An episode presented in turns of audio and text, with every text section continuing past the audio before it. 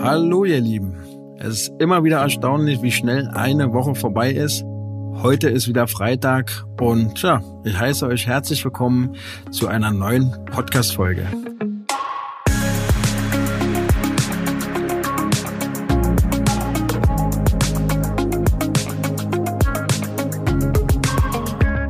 Leider fällt mein Wochenrückblick diesmal etwas schmaler aus, denn in der Nacht von Sonntag zu Montag ähm, ja, hatte ich mal wieder so ein altbekanntes Problem mit meinen Ohren. Der eine oder andere weiß es vielleicht, ich habe ja so eine Schwerhörigkeit und dazu kommt, dass sich da manchmal in dieser Ohrmuschel, in, diesem, in dieser Schnecke oder wie man die nennt, so kleine Kristalle lösen und die schwimmen dann in dieser Hörflüssigkeit und stimulieren die Härchen.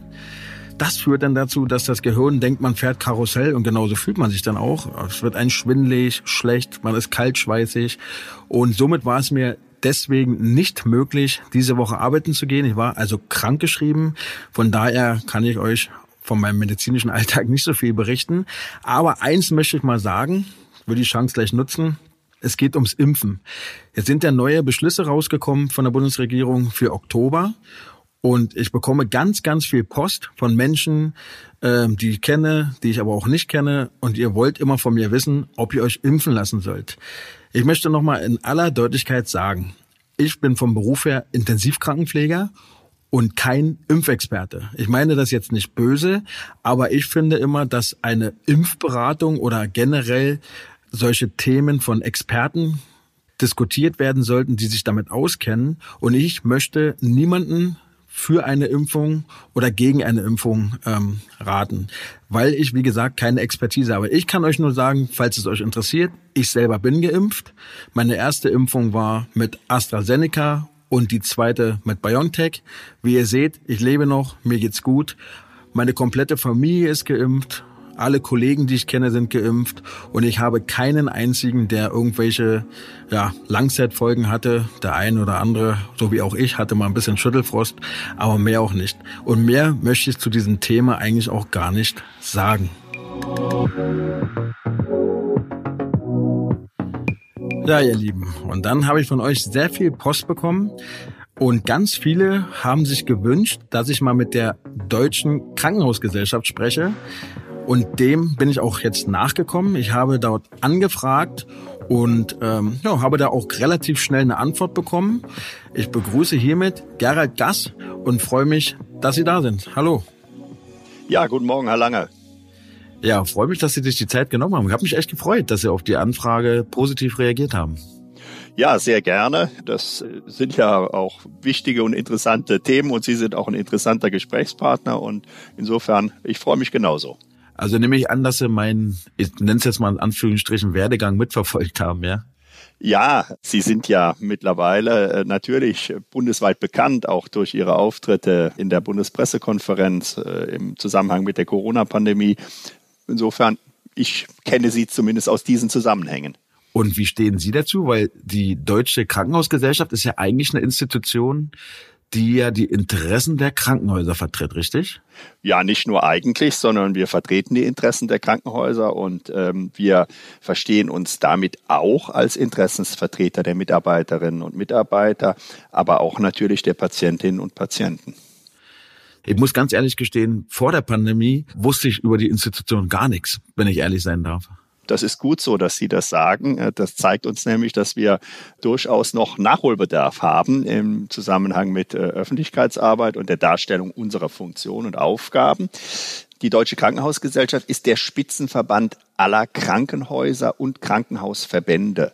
Wir sind äh, auf der einen Seite sozusagen Interessensvertreter der Krankenhausträger, damit auch der Arbeitgeber. Wir sind aber auf der anderen Seite auch in unserem selbstverwalteten Gesundheitswesen Teil dieser Selbstverwaltung. Das heißt, wir werden an ganz vielen Stellen im äh, Sozialgesetzbuch erwähnt als diejenigen, die dann gemeinsam mit den Krankenkassen, mit dem GKV-Spitzenverband oder mit der Kassenärztlichen Bundesvereinigung und anderen anderen bestimmte Aufgaben, die der Gesetzgeber uns überträgt, auch äh, erfüllen sollen. Also ein Lobbyverband im positiven Sinne.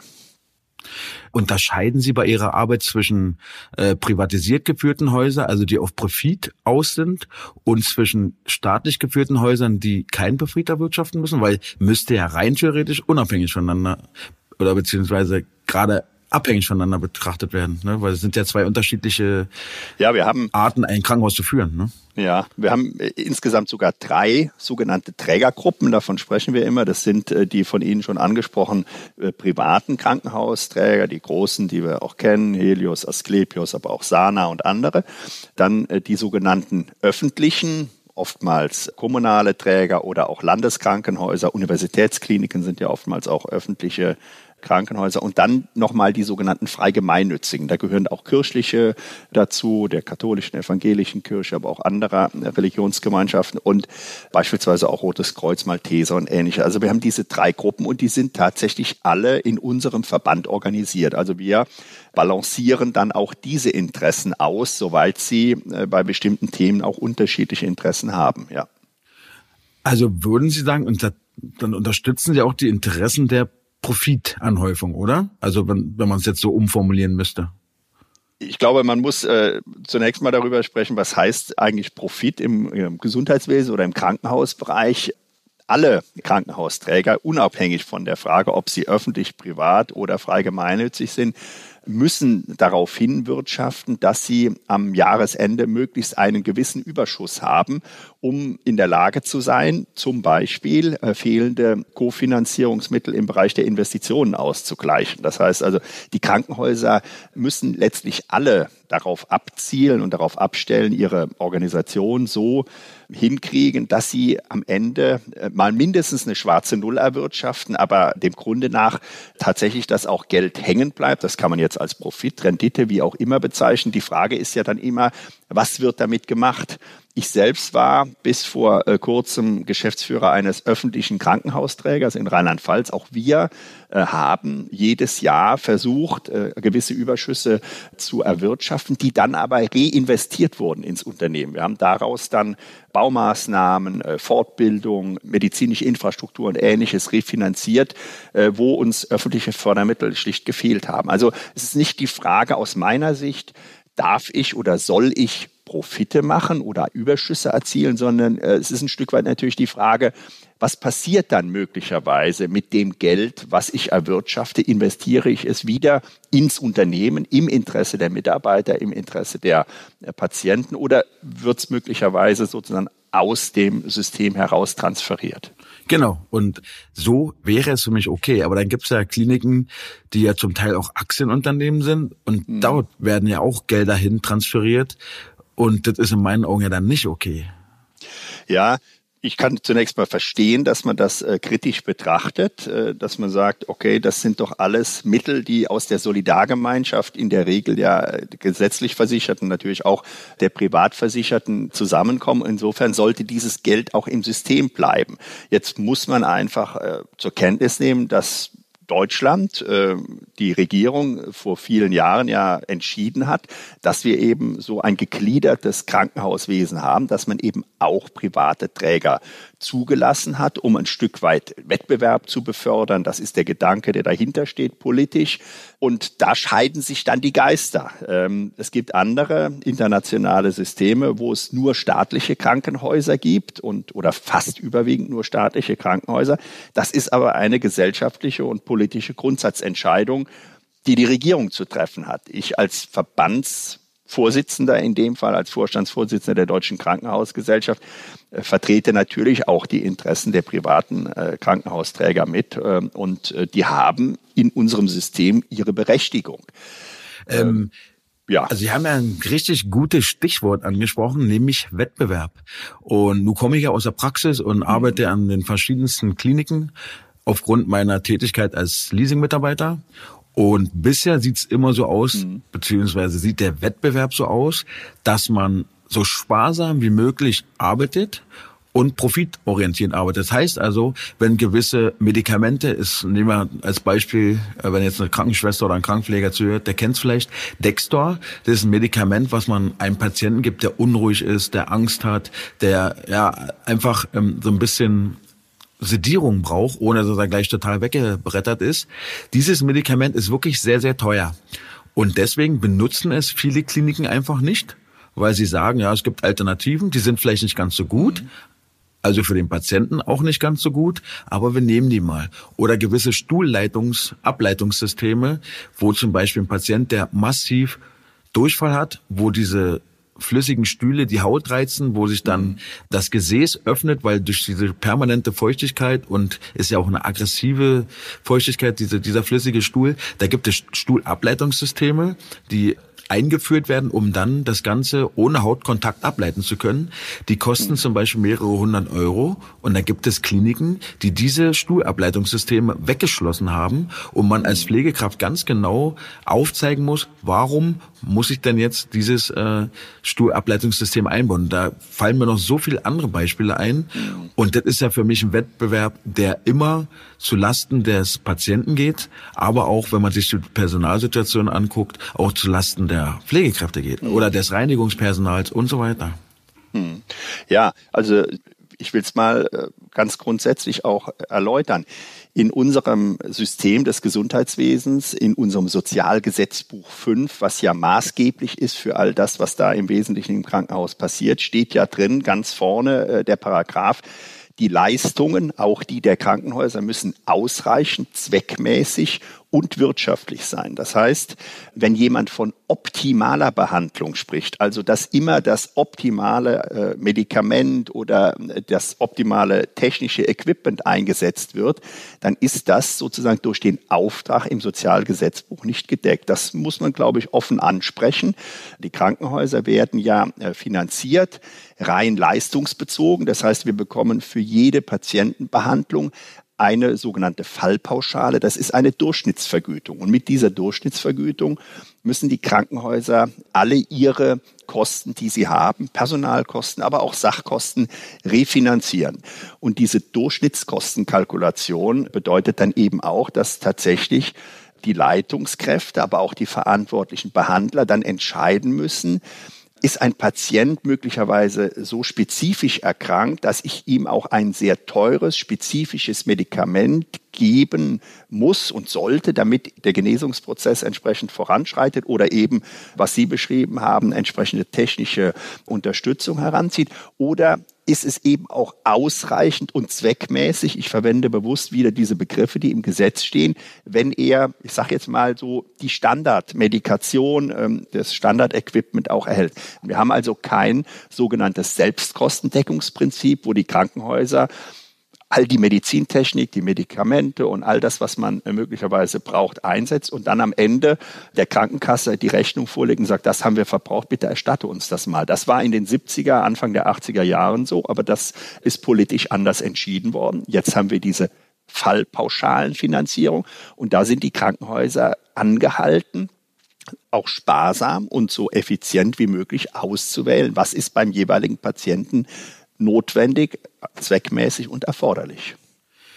Da haben Sie ja so, so einen wunden Punkt bei mir wieder angesprochen, mhm. dieses Fallpauschalensystem. Ja. Es gibt ja, wenn man jetzt mal beim beatmeten Patienten bleibt, gewisse mhm. Abstufungen. Ich habe jetzt nicht im Kopf, aber ich sage einfach mal 250, 500, 750 und 1000 Beatmungsstunden. Jetzt mhm. haben Sie einen Patient, der ist jetzt zum Beispiel 600 Stunden beatmet worden und könnte von der Beatmung ab. Dann heißt es im Umkehrschluss, dass die Klinik, wenn man jetzt diese Abstufung nehmen würde, nur 500 Stunden bezahlt bekommt und 100 Stunden beatmet hat, die sie nicht vergütet bekommen. Mhm. Und ich kann Ihnen sagen, es gibt Kliniken, die sagen dann, okay, dann bleibt der Patient eben bis diese nächsten 750 erreicht sind an der Beatmung, damit mhm. eben diese Pauschale, also dieser Baustein noch mit mhm. bezahlt wird. Und ja. das finde ich, das ist dann nicht in Ordnung. Ja, das, was Sie da beschreiben als Beispiel beim Thema Beatmung, dass man dann sozusagen gewisse Schwellenwerte hat, bei denen dann die Vergütung äh, nach oben geht, weil es sozusagen die nächste Zeitspanne dann äh, berücksichtigt wird. Das ist in der Tat rein vom wirtschaftlichen Anreiz problematisch.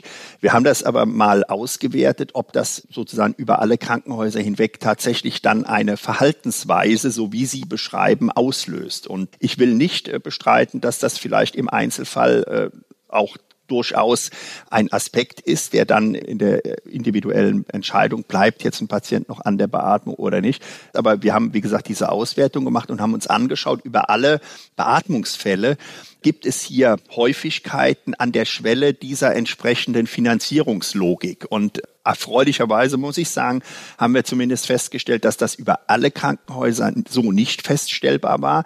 Das heißt, es gibt es wahrscheinlich, kann das gar nicht äh, abstreiten, aber es ist zumindest keine flächendeckende Situation, dass äh, die Krankenhäuser alle so handeln würden.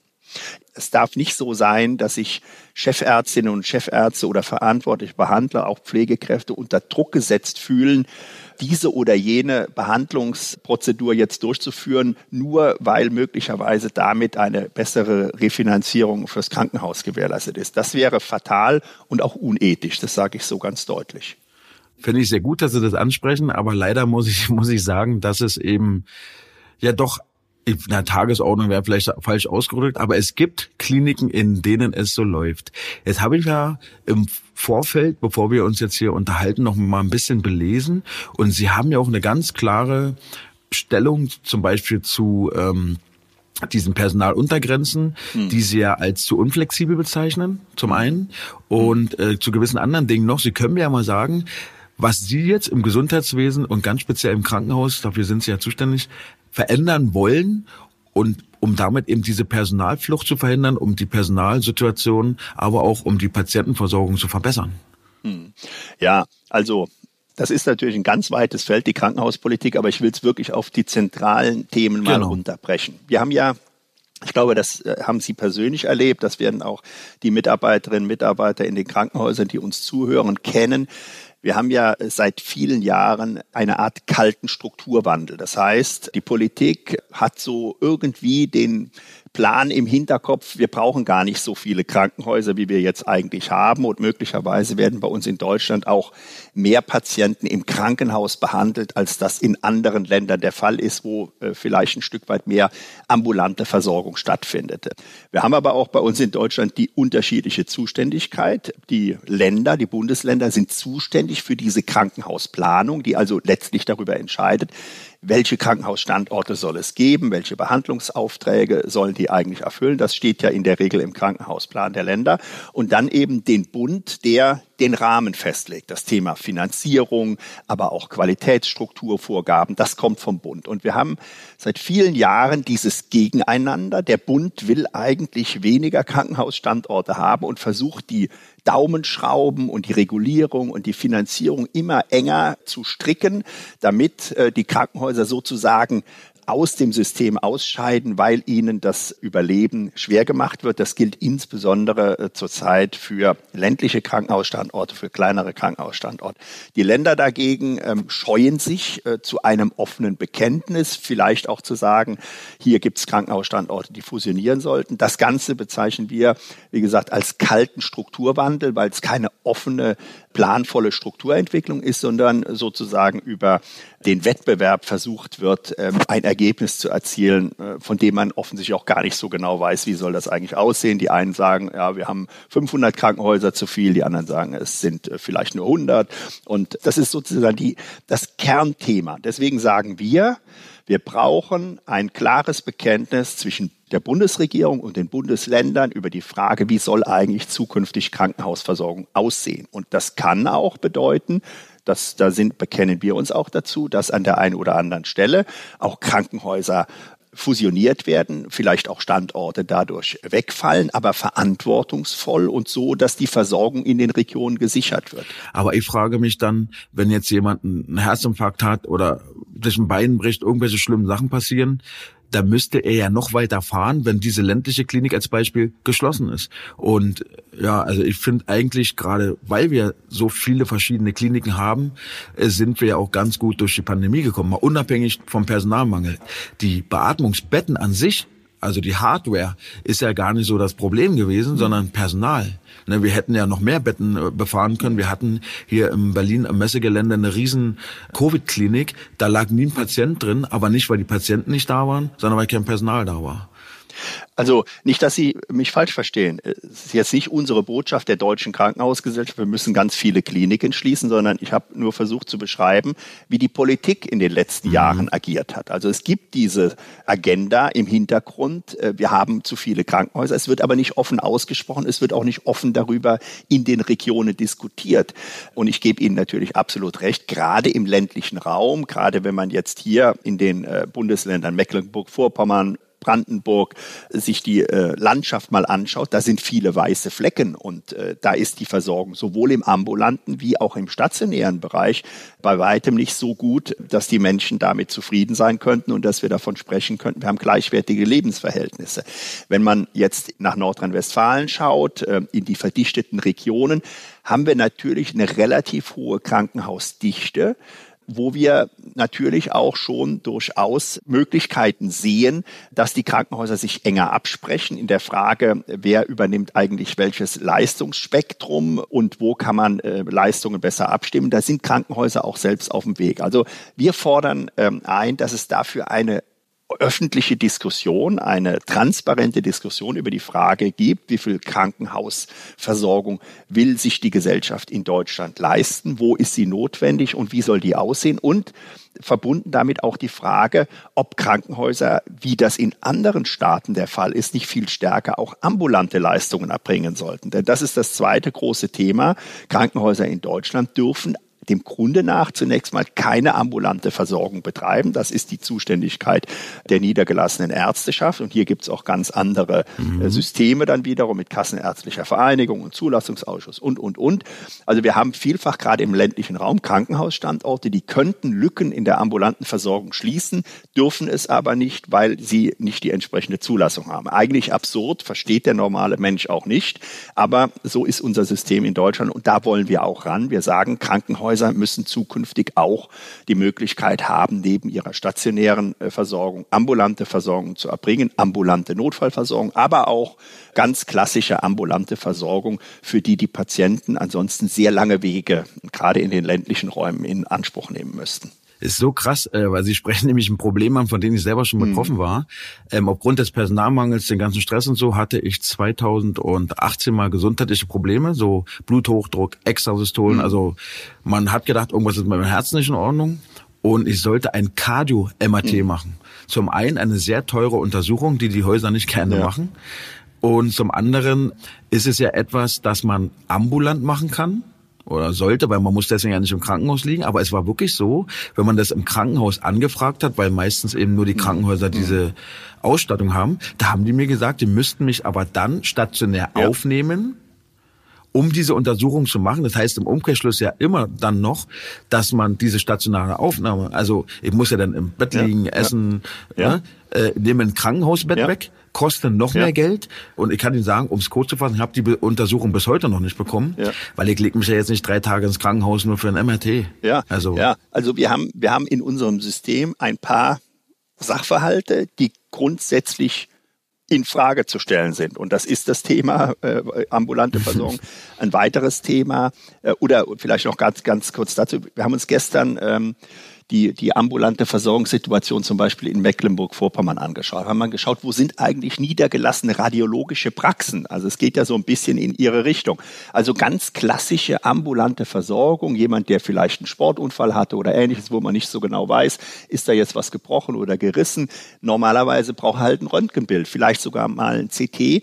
Der muss in Mecklenburg-Vorpommern in Teilen weit über 40 Minuten Fahrzeit in Anspruch nehmen, wenn er denn dann überhaupt einen relativ kurzfristigen Termin ja. kriegt und muss an Krankenhäusern vorbeifahren, ja. die eigentlich von ihrer medizintechnischen Ausstattung und personellen Ausstattung in der Lage wären, auch solche ambulanten äh, Behandlungen zu machen. Wie gesagt, wir haben so knappe personelle Ressourcen in Deutschland, gerade in den Regionen, die müssen wir ambulant und stationär einsetzen. Ich kann diese äh, Situation selbst bestätigen hier in Berlin. Äh, hier fährt man auch über 40 Minuten, manchmal eine Stunde. Mhm. Und das ist ja das eine. Mhm. Und das andere ist, dass man manchmal Wochen oder Monate auf so einen Termin wartet. Ja.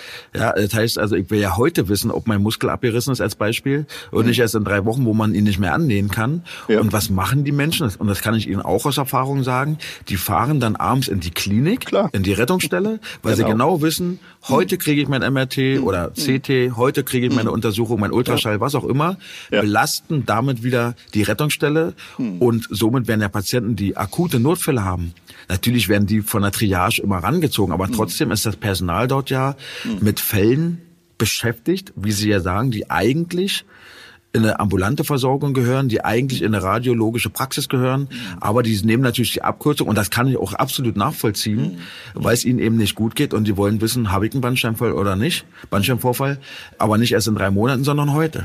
Und genau das ist das Problem, ja. Ja, ja. Also das ist wie gesagt das zweite große Thema, äh, wo wir ran müssen. Ein drittes Thema das kennen Sie dann als äh, Pflegekraft auch bestens, ist das Thema Bürokratieüberregulierung, äh, was unsere Mitarbeiterinnen und Mitarbeiter mittlerweile an Dokumentation zu erfüllen haben. Das ist dann nichts mehr, hat nichts mehr damit zu tun, äh, dass die Patientenversorgung, Patientenbehandlung ordnungsgemäß natürlich dokumentiert werden muss, sondern man fühlt sich so ein Stück weit als Erfüllungsgehilfe in einem anonymen bürokratischen System, wo man wirklich nicht mehr weiß, warum man das jetzt alles aufschreiben muss. Da gibt es wirklich die tollsten Beispiele, die letztlich nur dazu dienen, so wie wir das bezeichnen, die Misstrauenskultur in unserem Gesundheitswesen zwischen Krankenkassen, Krankenhäusern zu befriedigen und äh, Kontrollmechanismen loszutreten, genau. wo wir sagen, wir müssen zu einem anderen Miteinander kommen. Es muss wieder das Vertrauen äh, bestehen und auch gesetzt werden, dass ein Mitarbeiter im Krankenhaus das Bestmögliche tut. Die Leute sind alle hochqualifiziert, gut ausgebildet. Da muss ich nicht kontrollieren, ob durch entsprechende Dokumentation, ob der Patient äh, ausreichend zu trinken bekommen hat. Das ist eine ureigenste Aufgabe der Mitarbeiterinnen und Mitarbeiter und die erfüllen das auch. Und wer das nicht tut, der hat seinen Job verfehlt, dann kann ich aber auch nicht durch Dokumentation, kriege ich das nicht in den Griff, sondern da geht es um Haltung und äh, da geht es darum, dass die Verantwortung für die Patientenbehandlung wieder sehr viel stärker auch den Kliniken äh, und den Mitarbeitern dort, Mitarbeiterinnen übertragen wird und diese Kontrollbürokratie aufhört. Das ist ein ganz zentrales Thema, was auch viel mit Attraktivität der Arbeit zu tun hat, denn ich habe das auch immer so erlebt mit unseren Mitarbeitern. Genau, das ist ein großes Thema.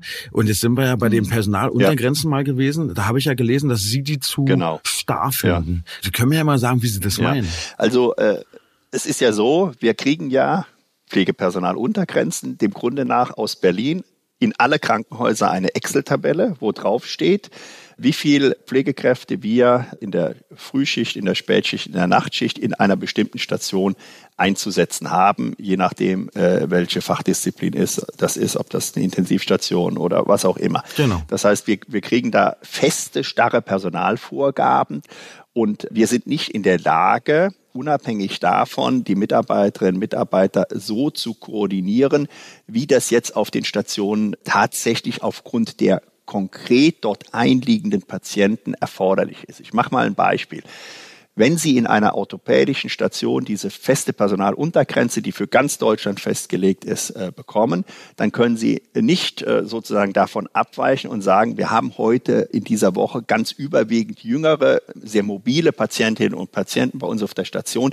Ich muss jetzt nicht an anderer Stelle jemanden abziehen um eine Personaluntergrenze in dieser Orthopädie zu erfüllen, weil die entsprechend auf dem Papier steht, weil der Bedarf gar nicht da ist. Ich will es nochmal sagen, ich war bis vor kurzem ja Geschäftsführer in mehreren Krankenhäusern und meine Führungskräfte in der Pflege haben gesagt, Mensch, wir wissen doch besser als diese Excel-Tabelle, wo jetzt wirklich ein Personalbedarf ist. Und wenn es mal knapp ist, weil jemand sich krank gemeldet hat, kurzfristig, dann müssen wir nicht zwingend jemanden aus dem Frei rufen, wenn wir erkennen, die Situation heute, der Pflegebedarf in der Station ist so, dass wir da auch jetzt äh, diese Lücke überbrücken können. Da geht es jetzt nicht darum, dass ein Krankenhaus quasi dauerhaft zu wenig Pflegekräfte beschäftigt. Das will ich ausdrücklich betonen, das ist nicht unser Ziel. Deswegen schlagen wir ein System vor, äh, was sozusagen abgeht von dieser kleinteiligen Betrachtung einer einzelnen Station, einer einzelnen Schicht, äh, sondern das sogenannte ganze Haus in den Blick nimmt. Das heißt, wir schlagen eine Pflegepersonalbemessung vor, die schaut, wie groß ist das Krankenhaus, wie viele Patienten werden dort versorgt, was für Fachdisziplinen, wie ist der Pflegebedarf dieser Patientinnen und Patienten und daran bemisst sich das notwendige pflegerische Personal für dieses Krankenhaus. Und unsere Botschaft ist, wenn dann ein Haus nachweist, dass es dieses notwendige Personal insgesamt im Haus auch beschäftigt, dann sollte man den Verantwortlichen vor Ort die Zuteilung in die einzelnen Stationen auch überlassen.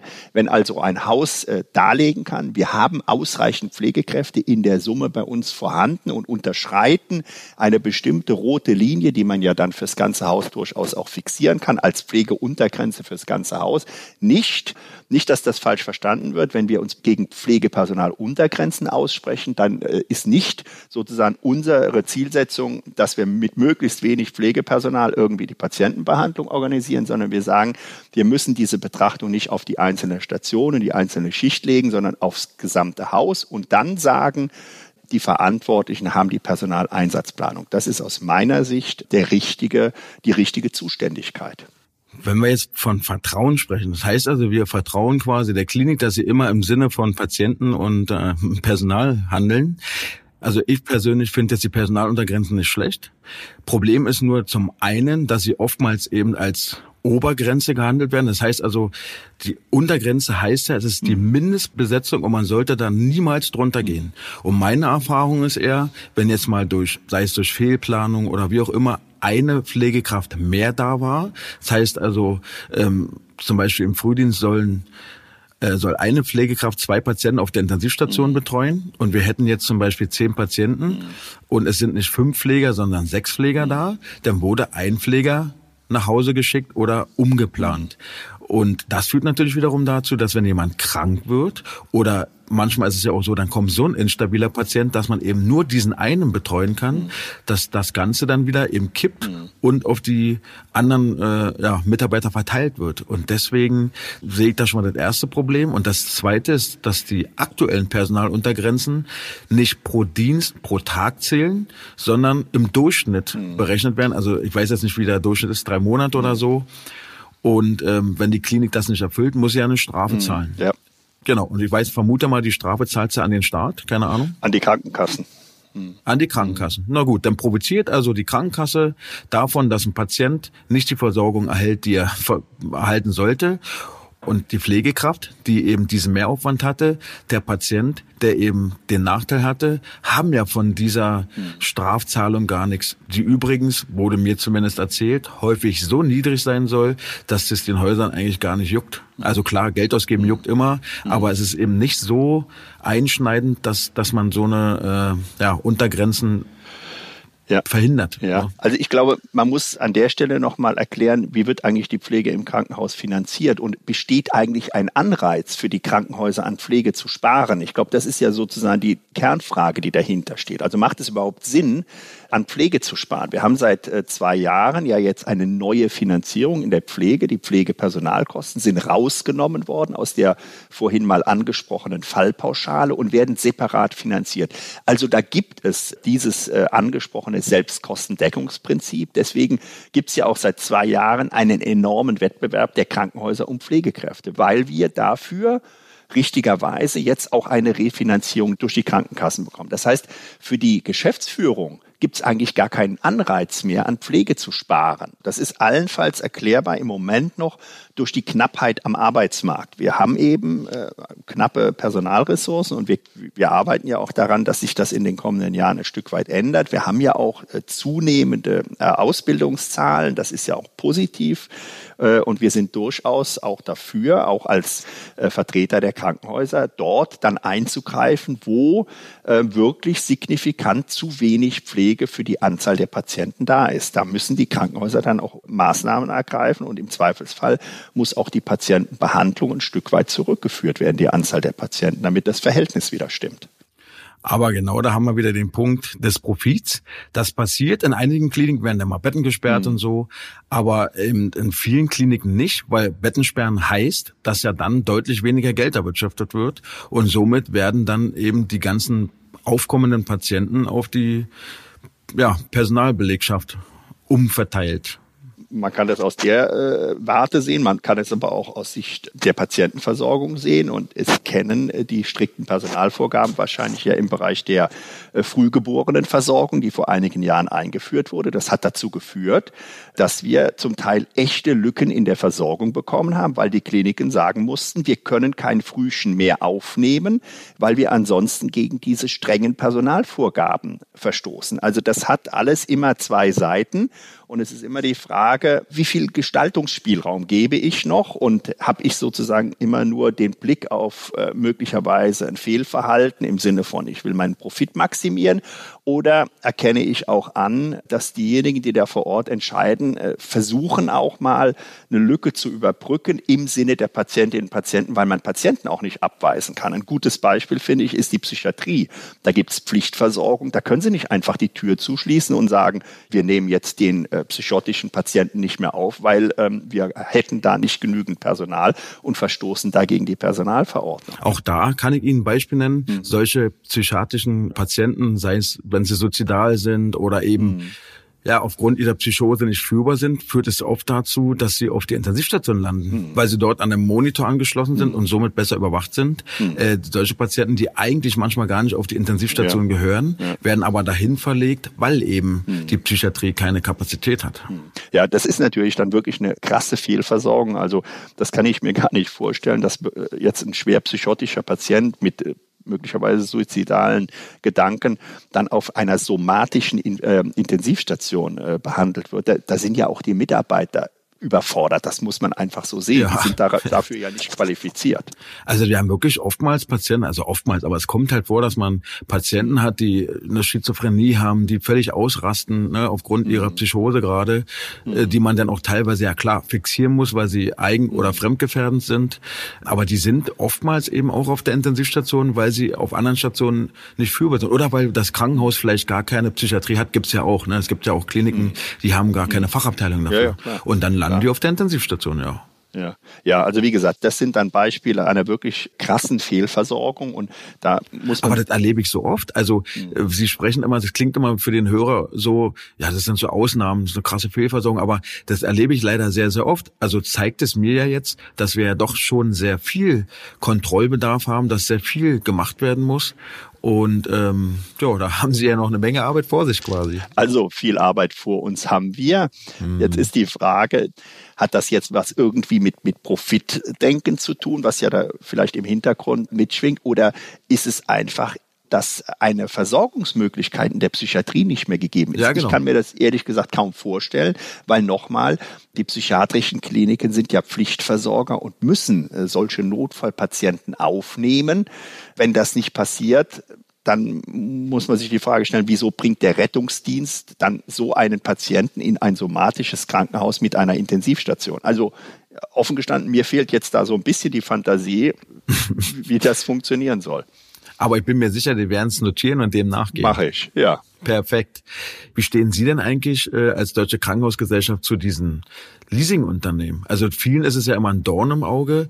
Ich sage immer, äh, dass Leiharbeitsfirmen so ein, ja, sie haben sich so zum stillen Protest der Pflege entwickelt. Also wir sind ja sehr emotional erpressbar und so und leider auch eine sehr devote Berufsgruppe, die eben nicht ausreichend für ihre Belange auf die Straße gehen, die eben nicht sich stark machen, sondern die gehen dann einfach stillschweigend. Und so ist es dann irgendwann dazu gekommen, dass immer mehr Pflegekräfte in die Zeitarbeit gewechselt haben, wo sie ja von einem Mitarbeiter, der eben kein Geld bringt, zu einem produktiven Mitarbeiter geworden sind, der ja quasi durch seine Arbeitskraft Geld einspielt. Und man merkt deutlich, dass in solchen Zeitarbeitsunternehmen die Wertschätzung eine ganz andere ist, weil man ja eben mit diesen Pflegekräften Geld verdient. Und mittlerweile sind die Arbeitsbedingungen dort deutlich besser. Also nicht die Arbeitsbedingungen, aber die Arbeitsrahmenbedingungen, weil die Arbeitsbedingungen sind ja immer noch auf den Stationen, aber man hat viel mehr Einfluss auf seinen Dienstplan. Und ich kann Ihnen sagen, ich glaube manchmal, dass es immer gar nicht so das Geld ist, was die Mitarbeiter lockt oder äh, eben gehen lässt, sondern dass es eher so die sozialen Strukturen sind. Ne? Wenn man eben kein Wochenende mehr frei hat, wenn man immer einspringen muss, wenn man seine Familie kaum noch sieht, wenn man sich mit Freunden nicht treffen kann. Und diese Dinge ähm, hat man in der Zeitarbeit halt. Und deswegen würde mich mal interessieren, wie Sie dazu stehen, mhm. zu diesem ganzen System.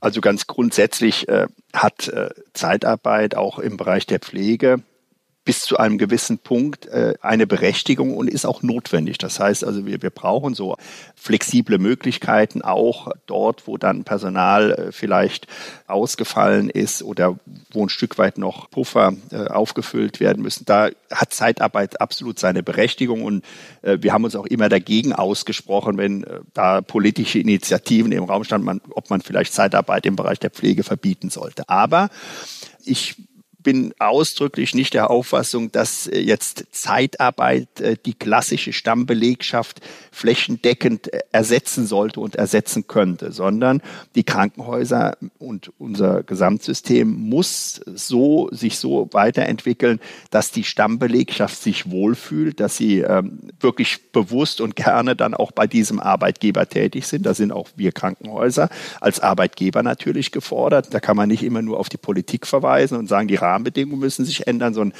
da haben die Krankenhäuser äh, auch als Arbeitgeber natürlich Aufgaben, weil ich schon der Auffassung bin, und ich weiß nicht, ob Sie das teilen, dass natürlich auch Unternehmenskultur sich in einer Stammbelegschaft ganz anders entwickeln kann als äh, jetzt bei Mitarbeitern, die mal ein paar Wochen hier und mal ein paar Wochen dort sind. Es muss schon unser Ziel sein, ganz überwiegend mit Stammbelegschaft zu arbeiten und äh, dass die Mitarbeiter sich bei uns auch wohlfühlen und nicht in Zeitarbeit flüchten. Das ist fatal.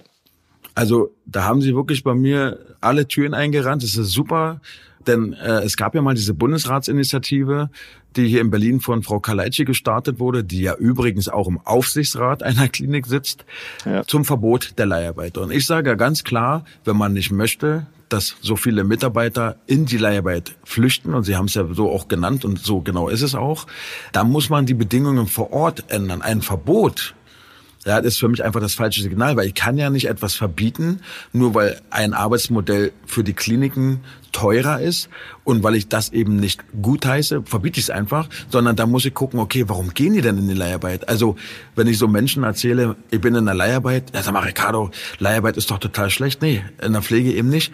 Und ähm, da muss man eben vor Ort etwas ändern. Ja, ist so, ja. Dann würde mich mal interessieren, ob Sie generell mit der Arbeit von Jens Spahn zufrieden sind. Ja, das ist eine gute Frage. Das bin ich jetzt oft äh, gefragt worden äh, mit Blick auf das Ende der Legislaturperiode und so. Da bin ich zwiegespalten. Auf der einen Seite hat Herr Spahn ähm, sicherlich mit der Art und Weise, wie er Politik macht, auch wichtige Themen angefasst. Äh, ich nenne jetzt mal mhm. insbesondere mhm. auch durchaus das Thema Pflege dass die von mir eben beschriebene Veränderung der Finanzierung im Bereich der äh, Pflege im Krankenhaus ist ja auch auf die jetzige Regierung, äh, auf den Koalitionsvertrag, aber letztlich dann natürlich auch auf das Bundesministerium und ihn zurückzuführen. Also er hat das umgesetzt, auch im positiven Sinne. Ein zweites, was man da auch nennen kann, ist das Thema Digitalisierung. Da hat er ebenfalls ähm, äh, wirklich Fortschritte erzielt über veränderte Rahmenbedingungen, auch Finanzierung für die Krankenhäuser. Das sogenannte Krankenhauszukunftsgesetz bringt die Krankenhäuser in den kommenden Jahren im Bereich der Digitalisierung voran. Das ist auch dringend notwendig. Auf der anderen Seite, ich sag mal, wo Licht ist, ist auch Schatten. Muss ich sagen, war es zum Teil auch ein erheblicher Aktionismus, der an den Tag gelegt wurde. Also Sie kennen ja wahrscheinlich auch so dann die, die Aussagen 20 Gesetze in 20 Monaten oder ähnliches. Ja, ja. Das kommt natürlich bei uns dann durchaus auch manchmal als Stückwerk an, wo wir erkennen, also die Gesetze passen auch nicht mehr alle zusammen.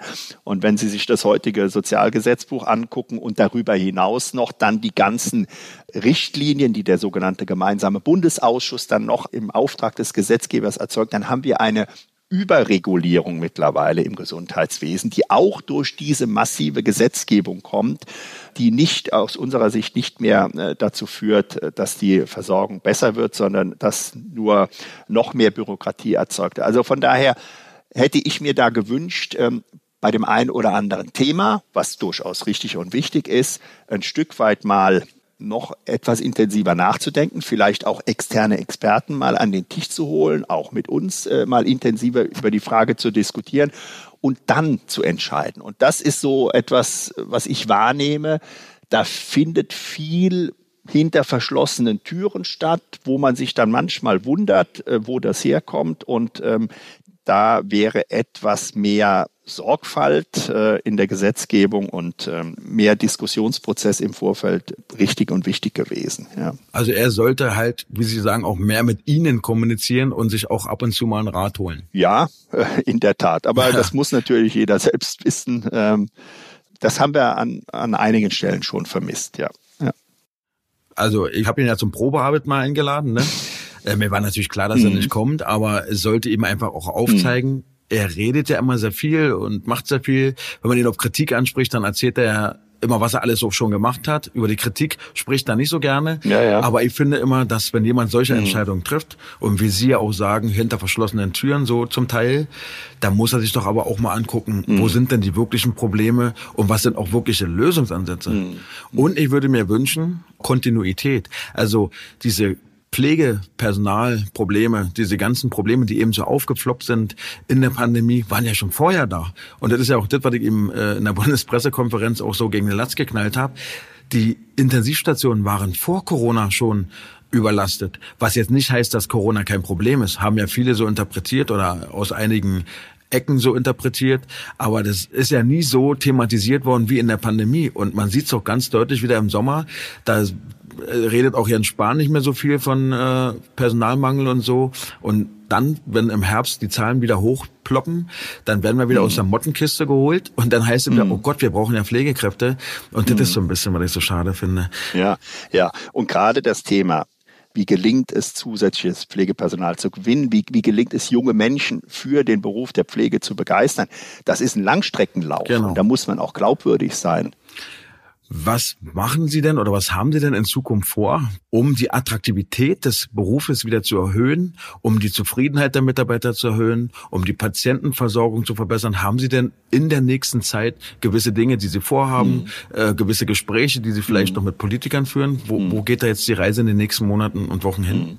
Ja, wir wissen ja aus äh, den Gesprächen und auch aus Befragungen unserer Pflegekräfte, wo der Schuh drückt dann ist ja nicht das Erste, was die sagen, wir hätten gerne mehr Geld, sondern das Erste, was sie in der Regel hören, wir brauchen mehr Kollegen, wir brauchen mehr helfende Hände, wir brauchen mehr Zeit für die Patientinnen und Patienten und möchten eben auch ähm, uns wirklich intensiver um diese äh, Pflege der Patientinnen und Patienten kümmern und nicht dauernd in diesem Stress sein, von einem Patientenzimmer zum anderen äh, zu hetzen und äh, zu wissen, eigentlich hätten wir mehr tun müssen am Abend, wenn wir nach Hause gehen, aber es war eben nicht mehr möglich. Und wir sind nach wie vor mit dem Bundesgesundheitsministerium, aber auch mit den Krankenkassen, gemeinsam mit Verdi und dem Deutschen Pflegerat, nicht nur im Dialog, sondern wir werden jetzt im Herbst ein Treffen haben, wo wir uns zu diesem Thema, wie sieht gute Pflegepersonalbemessung aus, äh, uns austauschen. Und wir haben ja jetzt es zumindest geschafft, dass wir den gesetzlichen Auftrag bekommen haben, dass ein solches Instrument entwickelt werden soll. Das braucht aber ein paar Jahre.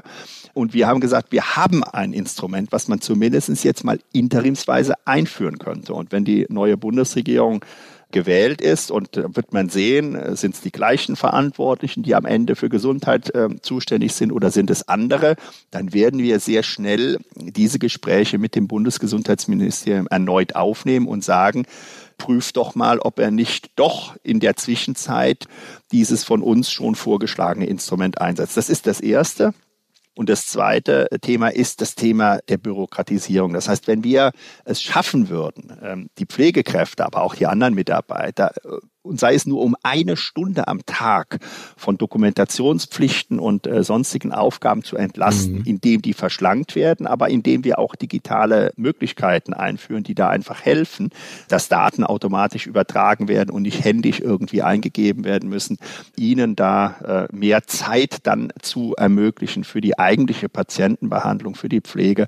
Darüber hinaus gibt es äh, noch ein paar andere Aspekte, die wir angehen wollen, aber das sind wirklich die zwei großen Themen. Ja, klingt super. Und ähm, vielleicht kann man ja das ein oder andere mal zusammenarbeiten. Also ich stehe Ihnen da jederzeit zur Verfügung, wenn Sie da mal Unterstützung brauchen. Ja, sehr gerne. Ich würde mich auch freuen, wenn wir auf jeden Fall in Kontakt bleiben. Ja. Hab mich auch, wie gesagt, auch sehr gefreut, dass Sie dem Gespräch zugestimmt haben. Man hat ja immer Angst, dass die Anfragen dann nicht so angenommen werden, weil man ja eben auch auf den einen oder anderen Fuß getreten ist. Hm. Ähm, ich fand das Gespräch sehr interessant und hätte es wahrscheinlich auch noch zwei Stunden weiterführen können. Hm. Aber ist ja leider schon wieder eine Menge Zeit vergangen. Vielleicht kann man das äh, an einer, einer oder anderen Stelle nochmal fortführen. Auf jeden Fall bedanke ich mich recht herzlich für diese Offenheit, für dieses nette Gespräch. Und wie gesagt, mein Angebot steht, wenn man da irgendwie in irgendeiner Art und Weise zusammenarbeiten kann, dann gerne. Das nehme ich gerne an. Vielen Dank, Herr Lange, an Sie auch. Ja. Und äh, ja, freut mich auch, dass Sie ja über dieses Format, über diesen Podcast äh, auch ein Stück weit die politische Diskussion da auch, äh, auch mit den Mitarbeitern, sind ja wahrscheinlich im Wesentlichen Mitarbeiterinnen, Mitarbeiter aus Krankenhäusern, äh, die das auch hören, äh, dass das auch dazu beiträgt. Ja.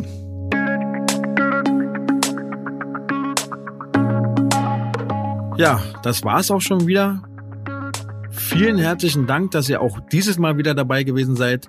Und ihr kennt das Spiel schon. Wenn es euch gefallen hat, dann abonnieren, wenn ihr es nicht sowieso schon getan habt, weiterempfehlen. Und ja, ich würde mich freuen, wenn ihr auch nächste Woche am Freitag wieder dabei seid. Ich wünsche euch auch heute wieder ein schönes, sonniges Wochenende, einen schönen Start in die Woche. Macht nicht zu dolle. Wir hören uns am Freitag. Bis dann, euer Ricardo.